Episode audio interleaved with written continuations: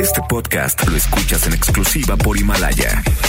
Si aún no lo haces, descarga la app para que no te pierdas ningún capítulo. Himalaya.com. MBS Noticias presenta a Víctor Sánchez Baños, el trasfondo de la política y los negocios. Comenzamos.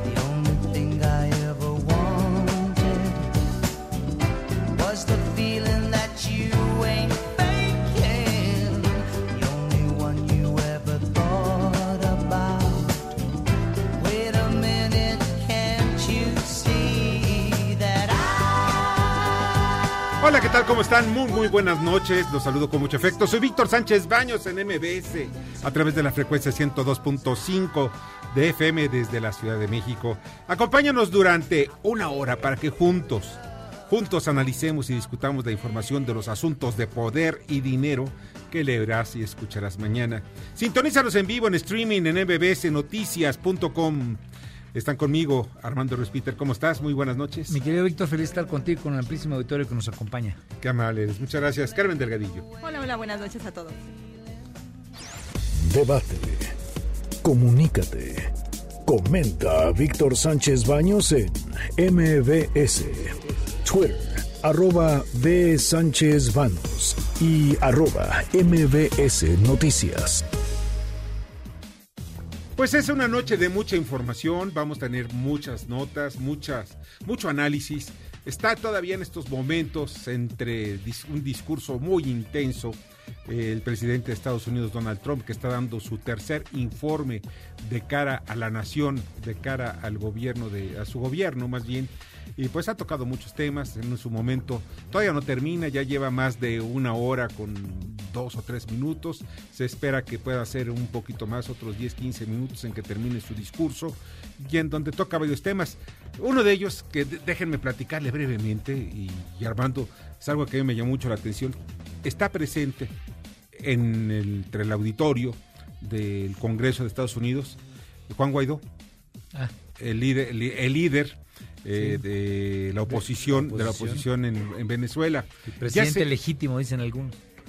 bueno, lo califica así Claro. Donald Trump Sí. como presidente legítimo y él es, es considerado ahorita, vamos, después de decir que pues llegó, aunque haya llegado por la vía, la vía legal o por el voto eh, Nicolás Maduro, lo que sí es que ha sido, ha sido un, su pueblo todo sometido en la pobreza, etcétera, etcétera. Bueno, uno de los detalles que habla y toca es precisamente sobre el socialismo. Y habla y se lanza contra el socialismo en una forma muy intensa. Incluso dice, dice en su discurso que destruye a las naciones y que pues definió como el, camino que debe de seguir el gobierno de, de Venezuela es precisamente la destitución del mismo eh, presidente eh, Nicolás Maduro.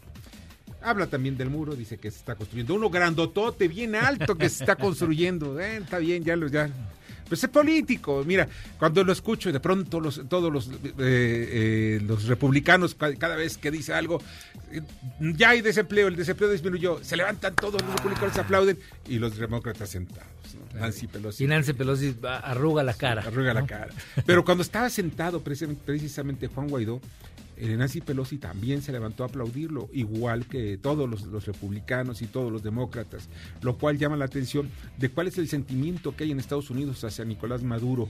Y pues esto también puede llevar a, que es, es un año de elecciones, ¿eh? Bueno, en el, en el terreno de lo simbólico, sin duda alguna, pues es una imagen fuerte, ¿no? Estar ahí respaldado, por así decirlo, por todo el establishment, por el Senado, por el Congreso, por toda la, digamos, toda la parafernalia de la política estadounidense, no es cosa menor, especialmente por todos los antecedentes, eh, digamos, la forma en la que él frente a la Asamblea eh, surge, digamos, como este líder, las giras que empieza a hacer por, por Venezuela, pues a final de cuentas es una señal que no hay que ignorar y habrá que estar atentos. Mira, yo, yo lo que estaba eh, pensando ahorita que tú decías, el más contento de eso debe de ser Maduro, por una razón.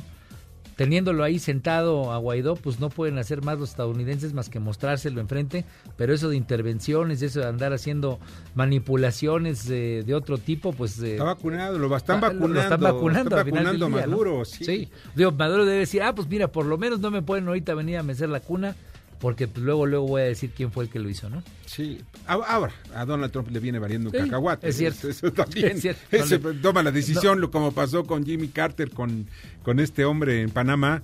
Es este que lo manda ahí ahorita se me olvidó su nombre del del, del De Noriega, de. Noriega sí, pero no fue, no fue Carter, fue, Carter. fue Bush, ¿no? Cuando, Tienes cuando- razón, el cuando primer Bush, el papá, Sí, claro, Papa Bush. Claro, claro. Sí. Y digo, eso, los Estados Unidos se, se han pintado solos para ello, pero siento yo que Maduro, por lo menos si la política fuera en los cánones tradicionales, que no son los de Trump, como bien Sí. dices, pues sí se sentiría vacunado, ¿no? Ahora, republicano también igual que Trump. No dice, presidente, le dice, le dice Trump a Guaidó, por favor llévele este mensaje a su tierra. Todos los estadounidenses están, están unidos con el pueblo venezolano en su lucha justa por la libertad. De esto vamos a estar platicando en unos minutos más con Larry, Larry Rubin, quien es representante del Partido Demócrata de México. Tenemos mucha información, como les estaba yo diciendo. Vamos a platicar sobre el tema de lo que ocurre en, en la Universidad Autónoma de México, en donde pues quieren apoderarse de la UNAM otra vez. Vamos a tocar el tema también del coronavirus. Miren, el día de ayer, y quiero hacer este paréntesis que es muy importante. Ayer comentamos sobre algunas, algunos videos que están circulando en redes sociales que son muy alarmistas, que sí están generando pánico en algunas partes del mundo, sí es cierto. Eh, hay una desconfianza que tenemos por la información oficial que está dando el gobierno chino. ¿Por qué? Porque el gobierno chino siempre se ha distinguido en no ser precisamente de lo más democrático. Es la herencia, la herencia maoísta de que no crees en mí y pues te corto la cabeza. Eh, en fin, podemos creer cualquier abuso a los derechos humanos por parte del gobierno chino. Pero hay algo muy importante que debemos ver. Es que nosotros no debemos, hasta el momento no hay motivo para tener miedo, mucho menos pánico por lo que está ocurriendo en China. Pero sí debemos estar preocupados, más bien no preocupados, ocupados en mejorar nuestras condiciones de salud, nuestras condiciones de higiene. Miren, en China, y pues, quienes hemos viajado a China alguna vez, hemos visto pues, que se come cualquier cosa. No estoy exagerando, se come cualquier cosa. Si se mueve, se come, dice. Si se mueve, se come. Si se arrastra, también. ¿Ves? Ya sean insectos, vuelen, anden por el agua, anden debajo de la tierra, lo que sea, se lo comen. Pero miren, hay- es, es muy importante esto, las medidas de higiene. Una vez más, como pasó en el 2009, ap- en 2009 aprendimos a no utilizar por, por lo menos una temporada corbata. Dos, hablar casi de ladito para no estar salpicando de saliva a la persona con la que estamos interactuando. Limpiarse las plática. manos con alcohol, por ejemplo, ¿no? Que- Y lavárselas cuantas veces sea necesario, no, no veces, muchas veces al día. Eh, no tocarse la cara después de saludar a alguien y evitar el contacto de, las personas. Y no olvidemos que en el caso del coronavirus o cualquier gripa o cualquier influenza, entre un metro, perdón, entre metro y medio y dos metros puede ser contagioso. Entonces, no está por demás tener un poco más de precauciones. Ayer contabilizamos, y se lo dimos a conocer en este programa, 20.626 casos y 427 muertos en el mundo. Hoy, al corte de las 20 horas con 6 minutos, en hora de la Ciudad de México, hay 24.553, o sea, un poco más o menos, casi 4.000 casos más, y que están confirmados en todo el mundo, incluidas 492 muertes, dos fuera de China, uno en Tailandia y otro en Hong Kong. Hay 23 mil casos sospechosos. Ayer había 26 mil, o sea, 3 mil ya fueron descartados. En México se tenía un caso que estaba sospechoso en Jalisco. Ya fue totalmente, pues, confirmado que no tiene ningún ningún problema en cuanto a un coronavirus. Y uno en Tamaulipas, ¿no? Que también se, no se no se reconoció. Perfecto. Eh, ya tenemos la llamada de de Carlos Cuenca. Miren, ya está la línea telefónica y le agradezco muchísimo a Carlos Cuenca precisamente para que nos platique. Eh, él es doctor en Derecho y catedrático de la Facultad de Derecho de la UNAM. Este, la UNAM está haciendo en estos momentos, está bajo fuego. Están disparándole obuses de quién sabe dónde. Y yo sí creo, yo sí sé quién sabe de dónde. Pero vamos a platicar con el, eh, con el doctor en Derecho, Carlos Cuenca Dardón, para que nos platique qué fue lo que pasó hoy en la mañana, precisamente en la Facultad de Derecho. ¿Cómo estás? Muy buenas noches. Muchas gracias por permitirme expresar esta situación que vive mi facultad y la UNAM. Así es. Pues fíjate que hoy llegué a la facultad como lo hago todos los martes y los jueves a las 6 de la mañana para preparar las condiciones de mi cátedra que la doy a las 7 de la mañana. Cuando llego encontramos que jóvenes encapuchados dirigiéndose con palabras gruesas, puras groserías, mentadas de madre, eh, amenazantes, gritando, querían eh, que no entráramos a la facultad de Derecho. Sí. Una serie de compañeros profesores, de eh, varios ellos son magistrados, otros son eh, litigantes, otros son eh, empresarios, etcétera, nos dimos a la tarea de entrar a nuestra facultad, es nuestra facultad. Ante ello, estos muchachos se molestaron, nos agredieron verbalmente, a mí físicamente y a varios eh, eh, catedráticos los agredieron físicamente aventándonos eh, botes de pintura a la ropa y a la cara. A mí me tocó que me entrara un ojo, tuve que ir a un doctor, a otro maestro le dieron un cadenazo en, en una mano, a. Rodolfo Veloz, que es magistrado, y la verdad son gentes que son pagadas, que son eh, radicales, que no van a un diálogo. El director de la facultad, el doctor Raúl Contreras, los convocó a un diálogo para ver qué es lo que querían, qué es lo que pretendían. Y estos muchachos se niegan, se niegan a hablar, se niegan a escuchar, se niegan a dialogar, no hay comunicación, hay agresión, hay groserías, están manipulados. Y la verdad es que la facultad, ante todo eso, sus trabajadores administrativos, sus académicos y varios alumnos que ya habían llegado a esa hora, se dieron a la tarea de defender la facultad para que la facultad sigue- siga trabajando académicamente y no pare sus clases. Así es. Armando Es, recom- es recomendación de nuestro director, el doctor Raúl Contreras, Sí. que sigamos en clases, que nosotros sigamos trabajando. La facultad tiene una misión histórica y social fundamental, que es la transmisión del conocimiento y la difusión de la cultura, y eso es lo que estamos haciendo en la facultad. Así ¿Qué- es, Carlos. ¿Qué tal, Carlos Cuenca? Eh, Soy Armando Ríos Peters. Peters, eh, también, pues, me duele. Yo soy también de la Facultad de Derecho. ¿Cuáles son las denuncias de violencia de género que estos eh, encapuchados estaban planteando? Porque entiendo que había una serie de demandas administrativas, inclu- inclusive eh, las, las propias autoridades de la universidad contestaron que ya estaban siendo atendidas y que había denuncias de violencia de género. ¿Cuáles son los planteamientos que hicieron? Ellos eh, habían hecho, no en este momento, anteriormente planteamientos eh, anónimos sin aportar pruebas, datos de prueba, medios de prueba sobre acoso sobre las alumnas. Entonces, eh, la facultad, las denuncias que pudo integrar, se radicaron, se investigaron y se sancionaron. Es decir, varios de los profesores que fueron acreditados de alguna o de otra forma, que tuvieron contacto con las alumnas de una forma que no es académica, han sido sancionados. O sea, Las hubo casos peticiones de- específicos. Ajá. Sí hubo casos específicos, pero ya fueron sancionados, es decir, ya intervino la autoridad sobre esos temas. Ya intervino la autoridad, el Consejo Universitario, el Tribunal Universitario, la propia administración de la facultad y los maestros que estuvieron relacionados con algún hecho de esos ya no están dando clase en la Facultad de Derecho. ¿Y qué Es crees que puede haber detrás? Entonces, digamos, pareciera ser entonces que hay una suerte de o provocación o alguna mano, pues hay que estén meciendo la cuna. ¿Qué, qué, qué crees que sea lo, lo que está motivando a estas personas? Yo no lo creo, yo estoy seguro.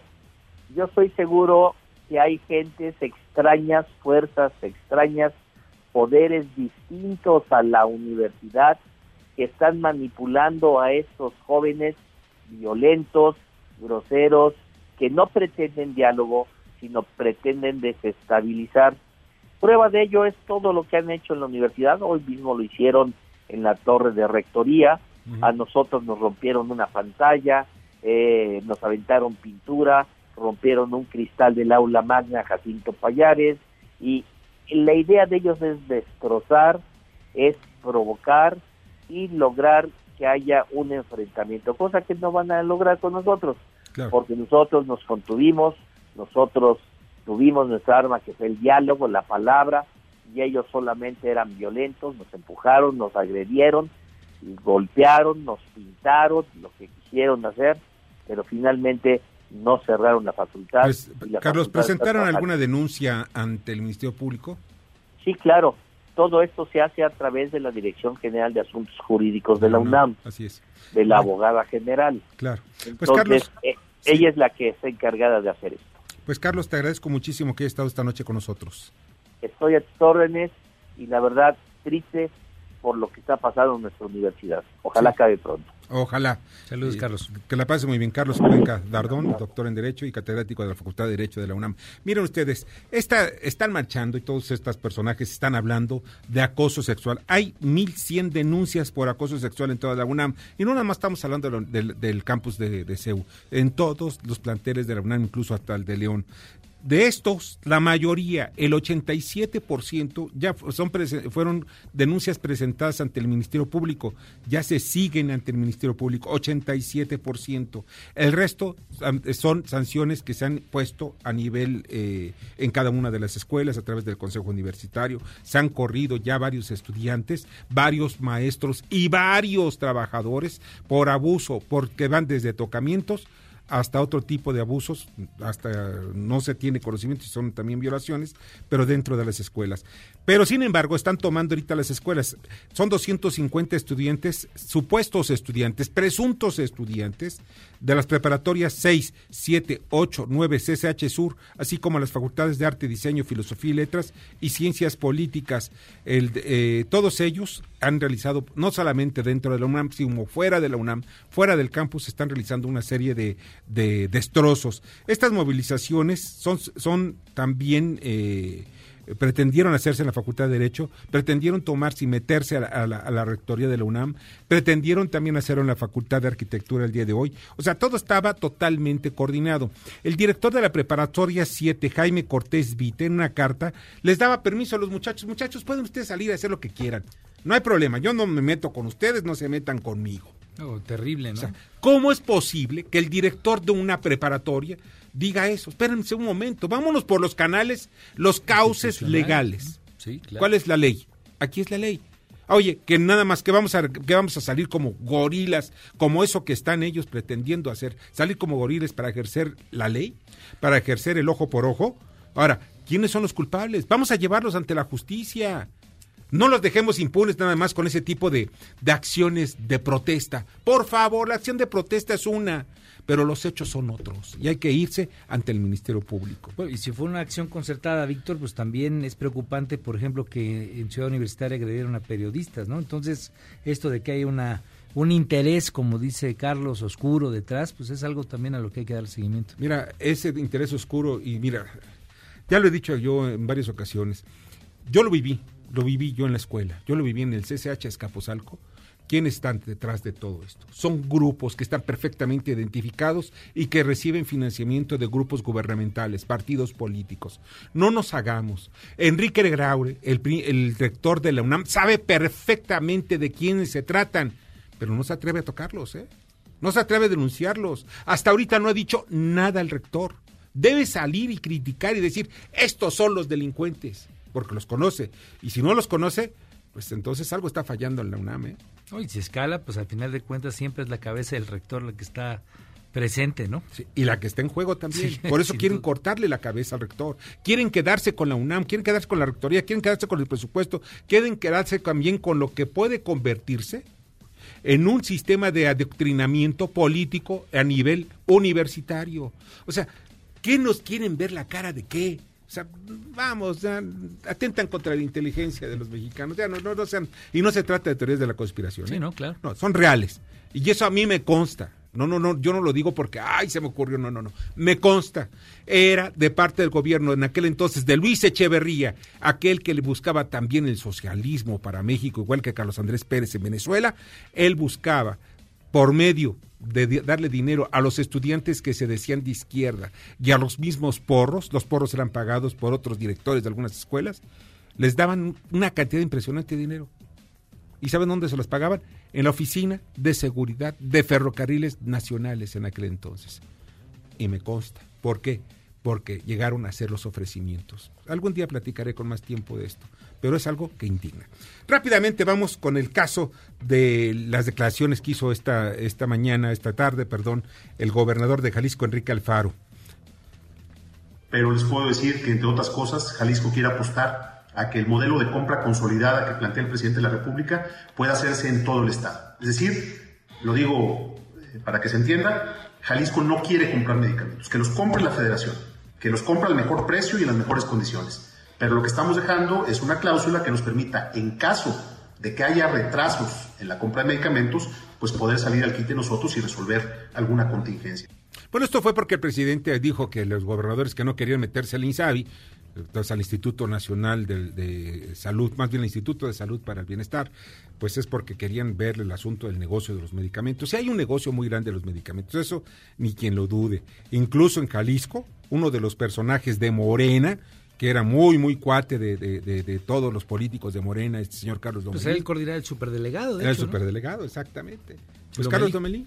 Sí. Él era el que manejaba pues, la venta de medicamentos. O sea, es, es un negocio muy grande y que sirve también para pagar muchas campañas políticas. Pero en fin, aquí lo que lo que lleva eh, llama la atención es que todos los gobernadores panistas reunieron con el presidente de la República durante una comida, estaban muy Habían dicho muy que aceptarían, de hecho, ¿no? Originalmente habían dicho que aceptarían, pero parece ser que, después no. de esta declaración, pues fíjate. Pues que- de entre de ellas fue nada más, ¿por qué? Porque, mira, yo lo que supe, y eso es lo que me filtraron, no digo nombres porque entonces ya no te vuelven a ya no me voy a dar más datos.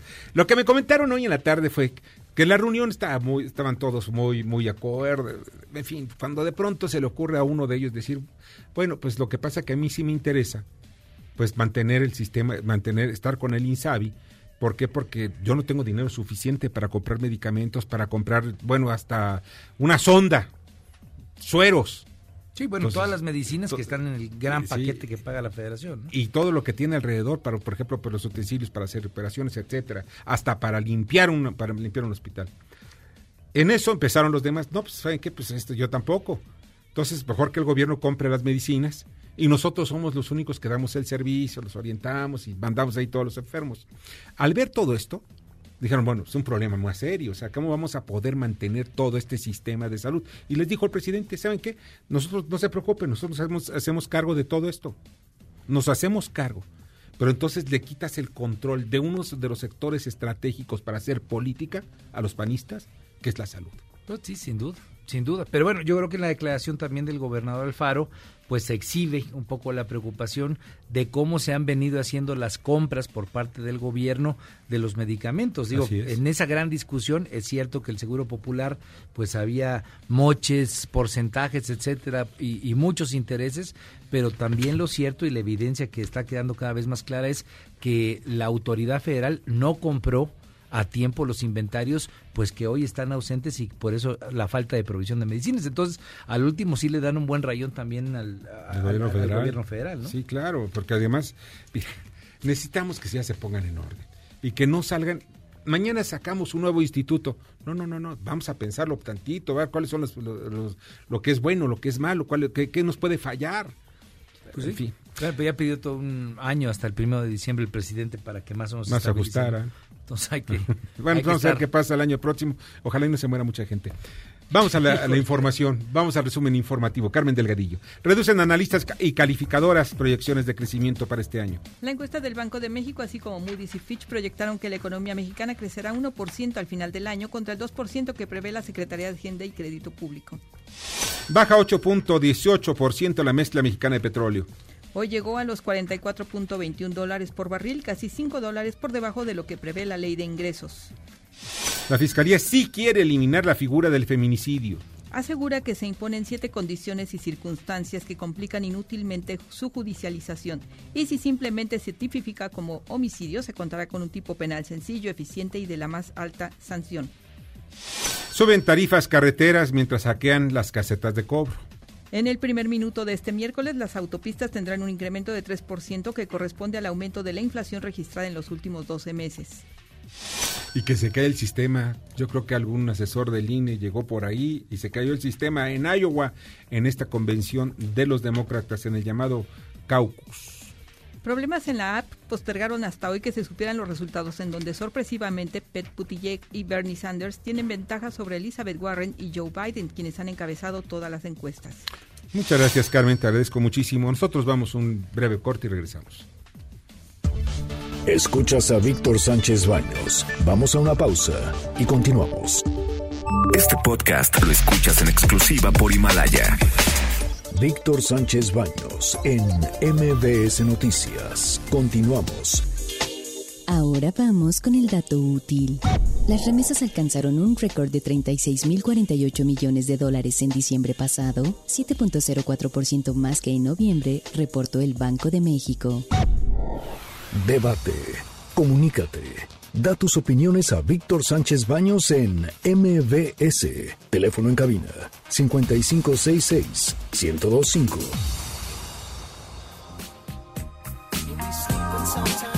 Muchas, muchas gracias que continúen con nosotros en MBS. Acaba de terminar hace unos dos minutos el tercer informe de Donald Trump ante el Congreso de Estados Unidos. Muy, muy, muy, muy optimista, pero pues en fin, pues, ¿qué esperábamos? No? Y los de los republicanos aplaudieron, parece ser, según tengo el dato, 37 veces de pie.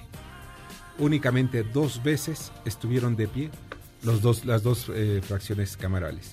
Habló del, muro, también presentó, dijo que el, el, Tratado de Libre Comercio entre México y Estados Unidos está sensacional. A ver, vamos a escuchar un poquito lo que, de fondo, qué fue lo que dijo lo del muro, ¿sí? Para nuestra frontera sur, que ya tiene mucha vigilancia, estamos construyendo un muro muy alto y muy bello.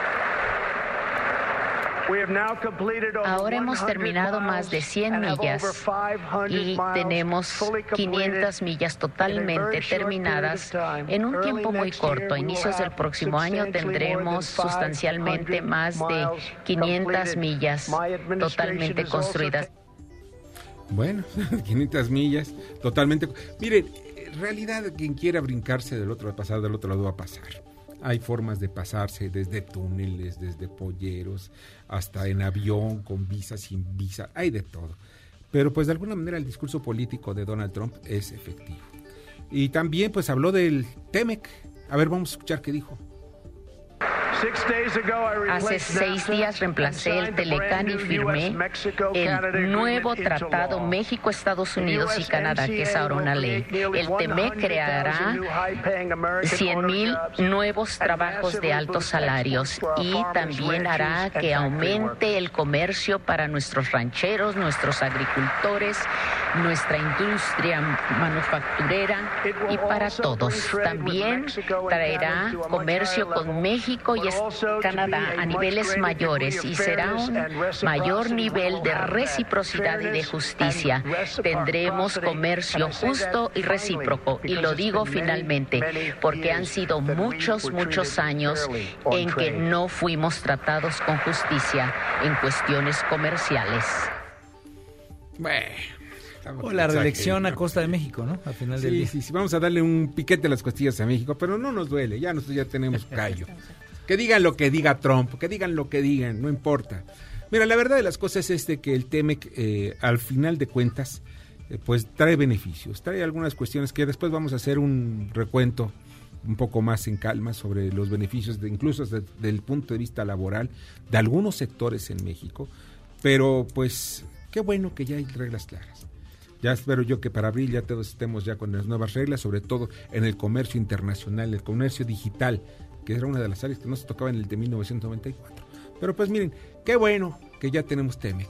Bueno, y que nos utiliza un poquito de, de, de, de discurso político. Bueno, Bueno, le ayuda lo del suchate de la semana pasada también Sí, algo, ¿no? Para hablar del muro. Entonces, sí está, sí es un tema que no se acaba, va a continuar porque pues todavía faltan muchos meses de campaña política en Estados Unidos. Sí, es este noviembre, es en noviembre 20 cuando son los comicios y ya saben ustedes, va a ponerse color de hormiga de aquí para allá. Y todavía falta ver qué se define con el impeachment. Bueno, hay muchas cosas más. Eso es en Estados Unidos. Y ya está aquí en la cabina y le agradezco muchísimo a la maestra en Derecho, Almadelia Canseco Guzmán, especialista en Derechos Humanos por la División de Estudios de Posgrado de la UNAM. ¿Cómo estás? Qué gusto tenerte otra vez aquí. Muchas gracias, Víctor. Nuevamente aquí hablando de, espero, cosas interesantes. Claro que sí. Bueno, hay un tema que me parece muy importante y es de la tierra precisamente de Armando Ríos Peter, allá del estado de Guerrero, tu tierra querida. Sí, claro, Es- claro, claro, los temas difíciles de Chilapa y de la zona de la montaña baja, ¿no? Sí, Esa escena de los niños con fusiles para defender una población Sí. dio la vuelta al mundo y es una vergüenza. Ah, mira, ¿qué, ¿qué les puedo decir, Víctor? Más que una vergüenza, me parece doloroso el esquema que se está planteando en el estado de Guerrero en relación con los niños. Y nada más hablamos de Guerrero. Pero si empezamos a ver cifras en cuanto a los niños que son reclutados en movimientos armados, llámese con la delincuencia organizada, tenemos datos alarmantes de 2018, donde la cifra se calcula en 460 y- cuatro- 460 mil menores reclutados por el narco en México. O sea, casi medio millón de menores, niños, Sí. Y el otro esquema, los que están siendo reclutados ahora en Chilapa de Guerrero, ¿no? Por parte de la policía comunitaria para efecto de que defiendan a la comunidad del grupo de delincuencia organizada denominado Los Ardillos, ¿no? Salvaguarden la integridad de esa comunidad. Y bueno, esto resulta doloroso y, y resulta altamente vulnerable porque estamos hablando de un principio fundamental a nivel de derechos humanos, el interés superior del niño donde quienes tenemos que salvaguardar los derechos de ese grupo en estado de vulnerabilidad y estado de desarrollo psicomental somos los adultos, traducidos en la familia, en la sociedad y el Estado. Entonces, imagínate, yo dije la semana pasada algo que me pareció fuerte y lo estuve reflexionando. Esto llega a ser un crimen de Estado. ¿Y por qué un crimen de Estado? Porque somos los adultos a los que se nos impone la obligación de salvaguardar a ese grupo. Claro.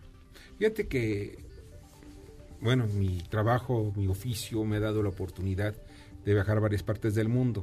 He estado en Israel. Una cosa que me llamó la atención en Tel Aviv es cuando veo yo un grupo de niños que están cruzando en una calle. Eran cuatro niños. Cuatro niños, sus edades entre 8 y 10 años, más o menos. Cuidados por todos, o sea, todos estaban cuidándolos. Estoy hablando de una calle transitada en Tel Aviv. Y eran niños que no estaban yendo ni viniendo a la escuela, sino estaban caminando. Estaban cuidando todos, desde el policía, el encargado del negocio, todos estaban vigilando qué- qué pasaba con los niños. En Japón, en Tokio, una de las ciudades más grandes, un niño puede viajar en el metro solo a los ocho años, llegar a su destino salvo y sano y salvo. En México, los niños desaparecen, desaparecen y pues como si fuera parte del paisaje.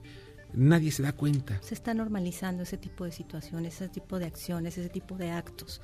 No sé, Armando, cuál sea tu impresión en relación a ello. Terrible, obviamente lo de lo de Chilapa es eh, preocupante, ¿no? La- el tejido social en el estado de Guerrero que tiene una situación compleja desde hace ya pues décadas, ¿no?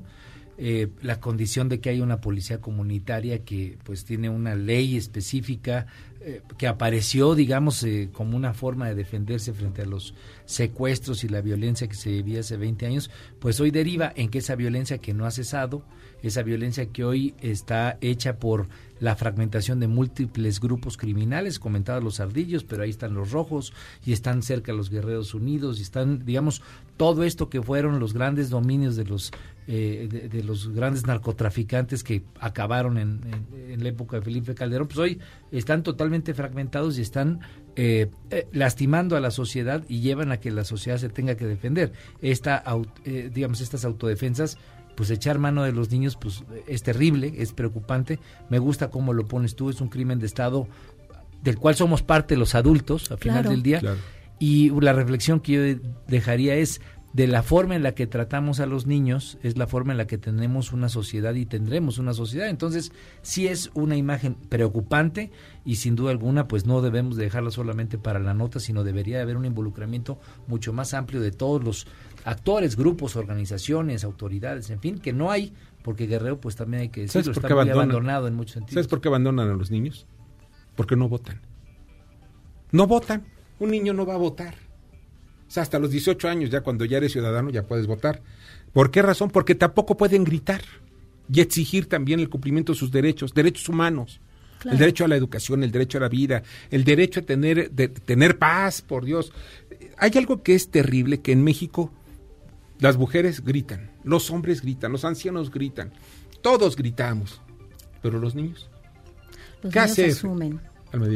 ¿Qué hacer? Pues visibilizar y no normalizar esta situación en la que se están implementando y se están reclutando a los menores. Y también nosotros tenemos que asumir como Estado mexicano esa responsabilidad internacional en el sentido de que la Organización Internacional del Trabajo está estableciendo el reclutamiento de menores como la peor forma de trabajo infantil y que lo está asumiendo, fíjate bien, como un crimen de guerra y un crimen de lesa humanidad, de acuerdo con el Estatuto de Roma de la Corte Penal Internacional. No es de que a mí se me ocurra decir que esto es un crimen de Estado. Realmente México está en el aparador, ¿no? Y dentro de los observadores internacionales como un país sistemáticamente violatorio de derechos humanos. Sí, y respecto a los niños, digamos, tú tienes muy muy claro el catálogo de, de temas desastrosos, terribles que tenemos, desde pornografía infantil, obviamente trata de personas, venta de órganos, de- eh, digamos, sí Es creo, dramático. creo que la noticia que hoy causa atención respecto a los niños armados es solamente la punta de lanza de la del gran déficit de atención que tenemos como sociedad frente a nuestra niñez que está pues realmente abandonada. Si los jóvenes están abandonados y esos como dices tú votan, pues voltear a ver a los niños que tienen digamos eh, muchas leyes, eso sí, mucho, muchos legisladores que se esgrimen y que defienden, pero eh, en, en los, en los hechos reales, autoridades totalmente ausentes y una sociedad que creo que es lo peor, pues que es impávida frente a la problemática. Indolente, indolente. Ahora, hay otra, otro de los, de los aspectos que es, bueno, cuando menos la foto, la foto que dio la vuelta al mundo, y ese video donde están jugando básquetbol unos niños y con sus fusiles a la espalda, Claro. pues fueron los que nos llevaron a, a la reflexión porque se publicaron en todos los periódicos del mundo. Fue un escándalo, la verdad. Pero desafortunadamente la Comisión de Derechos Humanos en México, que encabeza Rosario Piedra, pues nada, como si no pasara nada. No sé qué está pasando con, el- con la Comisión de Derechos Humanos, no sí sé qué está pasando. Lo que aquí pasa es que no quieren criticar al gobierno en turno. ¿Por qué? Pues porque piensa que eso es una mala imagen. La mala imagen es la que está dando el país por ver a esos niños que están con fusiles defendiendo una población que está inerme, o sea, porque está inerte ante, la, ante el ataque que tiene de- claro, la, la, violencia que se vive ahí de los cárteles, ¿no? ¿Qué vamos a hacer? O sea, tenemos que resolverlo. Esto es una responsabilidad del Estado, ya ni siquiera es del gobierno nada más, del Estado mexicano. Sin duda. ¿ves? Pues, cara, ¿y y cuál, ¿cómo ves? el, eh, eh, entonces, ante la Comisión de Derechos Humanos, ¿qué tenemos que hacer? insistir, insistir en que No visibilice, otra, ¿sí? tenemos que, sí, claro, obligar y seguir visibilizando este problema Sí, no para efecto de, como bien claro, dices, ¿no? no, no tenemos que normalizarlo. Claro. Es un organismo público autónomo, tiene un presupuesto.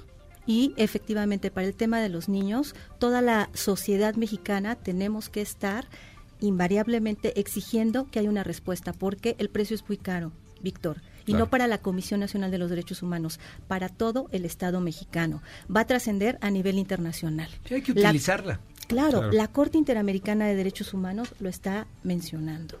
Cuidado con los niños. Las observaciones de la Organización de las Naciones Unidas a través de sus recomendaciones nos está haciendo ver este tema no de la vulnerabilidad de los niños porque además son triplemente vulnerables son menores de edad pertenecen a comunidades indígenas están en la extrema pobreza.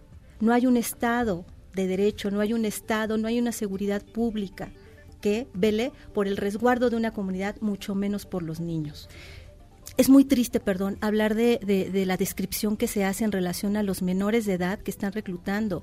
De 5 Sí, a claro. 8 años de edad les dan una un arma, Una ¿no? pistola, una una pistola pistola. de agua, ¿no? con las varas de, de, los árboles para efecto de que se vayan entrenando. O sea, te duele el alma, te duele el corazón. Y aun cuando diga los, eh, los líderes de esta policía comunitaria, como Saturnino Sánchez, de que ha sido voluntario por parte de los padres, porque han hablado a los padres, con los padres de ellos, pues ¿qué te esperas que digan los padres? Ahí están mis hijos, ¿no? Claro. Con lo que termino es diciendo, en la medida que nosotros toleremos violaciones a los derechos humanos del niño, lo vamos a tener que asumir en nuestros propios niños. Entonces... Y, y una reflexión adicional, yo creo que no solamente es la Comisión de Derechos Humanos, la propia Secretaría de Gobernación tiene un área específicamente dedicada a la atención de los derechos humanos. Entonces, es un tema del Estado mexicano, sin duda alguna, y el gobierno, el gobierno federal, tiene que involucrarse, eh, no verlo como un tema más, ¿no? Claro, pues, pues tiene los oídos sordos, los dos. Pues muchas gracias, Almadelia, te agradezco muchísimo. Gracias, Víctor. Un placer. Buenas noches. Buenas noches. Almadelia Canseco Guzmán, especialista en Derechos Humanos por la División de Estudios Posgrado de la Facultad de Derecho de la UNAM. Una breve pausa. Escuchas a Víctor Sánchez Baños. Vamos a una pausa y continuamos. Este podcast lo escuchas en exclusiva por Himalaya. Víctor Sánchez Baños en MBS Noticias. Continuamos. Ya regresamos con el dato inútil. La aerolínea China Southern suspendió la ruta Guangzhou-Vancouver Ciudad de México hasta el próximo 9 de abril. Con ello, México ha quedado sin comunicación aérea a China. Facebook, Instagram y LinkedIn. Víctor Sánchez Baños. Tu voz se escucha en la radio.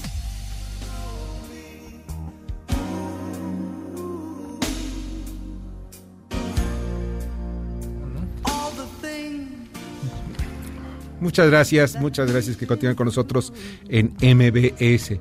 Bueno, y el tema, el tema de esta noche, pues sigue siendo precisamente el informe de Donald Trump, el tercer informe de Donald Trump. Y se encuentra en la línea telefónica Larry Rubin, colaborador de este programa y al mismo tiempo, pues, eh, representante de la comunidad estadounidense en México y del Partido Republicano. Larry, ¿cómo estás? Muy buenas noches.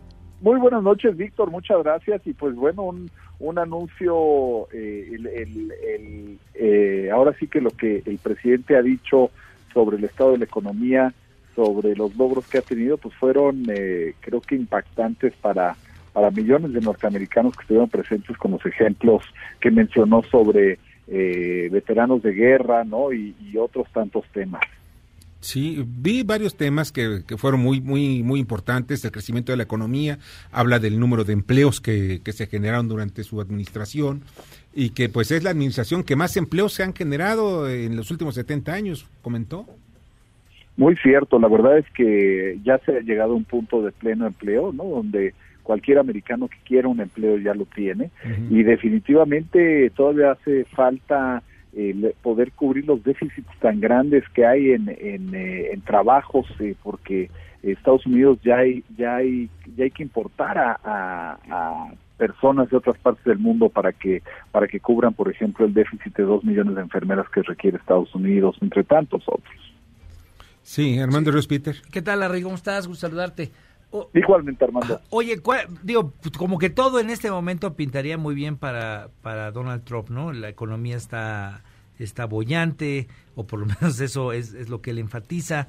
Eh, hay varios entregables, como el tema del tratado nuevo con México y, y Canadá, eh, el tema del propio muro, pero pues todavía falta un largo trecho para llegar a noviembre. ¿Cuáles serían los nubarrones que tú ves al frente?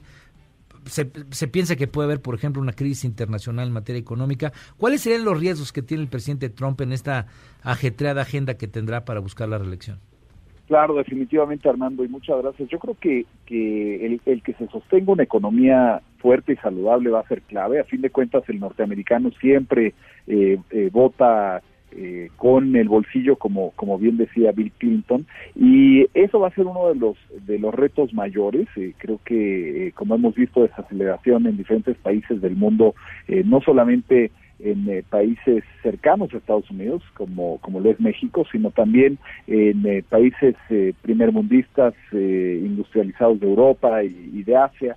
Entonces yo creo que esa es una parte, al igual que eh, pues el tratado que se llegue con China eventualmente va a ser un impacto importante dentro de la economía. Yo diría que el, el reto más grande definitivamente es el, es el reto de mantener una economía bollante, Armando. Ahora, por otro lado, en cuanto eh, lo que estamos viendo, el tema Guaidó, eh, eso nos lleva a preguntas. Obviamente, el, el pueblo de Estados Unidos, fundamentalmente su gobierno, el gobierno republicano, y, también el demócrata, porque ambos, ambos grupos parlamentarios se levantaron al momento de que, de que mencionó a Guaidó, eh, eh, en el momento en que eh, también Guaidó pues no hizo ni una sola gesticulación en su rostro, pero pues estaban diciéndole que pues él es el presidente legítimo de, de Venezuela. Eh, ¿Esto qué mensaje nos lleva, Larry?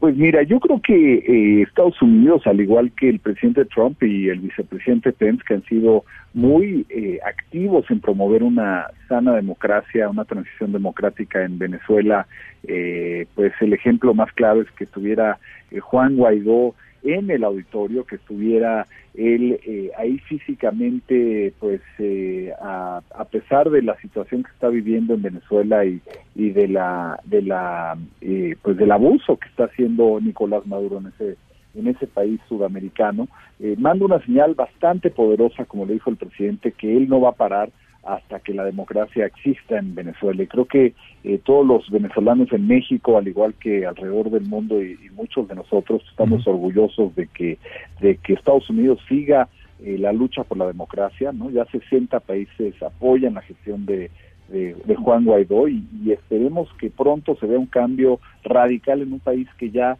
está en extrema pobreza cuando fue uno de los países más ricos de toda Latinoamérica. Pues Larry, no sabes cuánto agradezco tu comentario esta noche.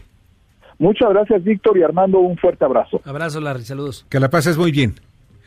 Larry Rubin, representante de, la- de los ciudadanos en Estados Unidos en México, y también él es representante del Partido Republicano en México. Vamos con Jorge Gordillo en su análisis económico-financiero. Adelante, Jorge.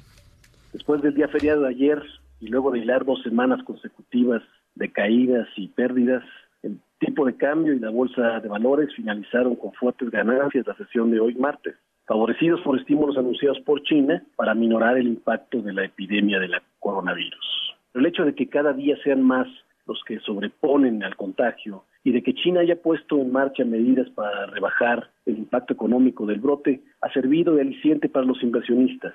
Además, la autoridad monetaria dejó la puerta abierta de aplicar nuevos estímulos en las próximas semanas con el objetivo de que China alcance el- la meta de crecimiento del 6% para el 2020. Esto le da un respiro a los mercados, los tiene confiados de que hay, se están haciendo cosas para mitigar esta incertidumbre, pero el impacto económico del virus continúa, se, se- continuará siendo una incógnita y todavía no se puede descontar que las autoridades chinas tengan que revisar a la baja sus previsiones de crecimiento para este año.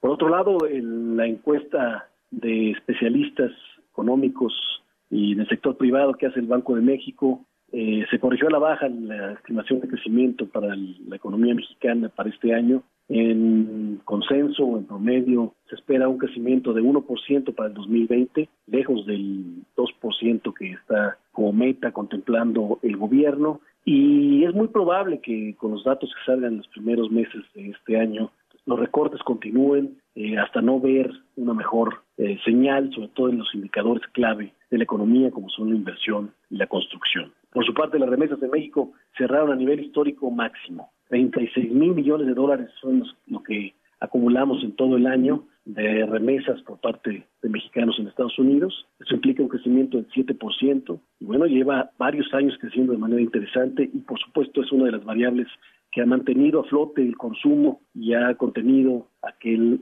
esta desaceleración en el país económica no sea más, más fuerte. Hasta aquí mis comentarios del día de hoy, Víctor.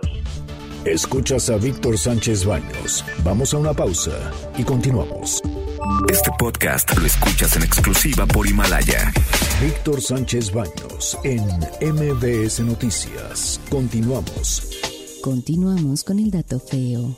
En México han sido asesinados en los últimos 25 meses 953 policías, de los cuales 755 eran preventivos de acuerdo con datos de causa en común. Tan solo en enero de este año, 55 policías fueron ejecutados. Debate.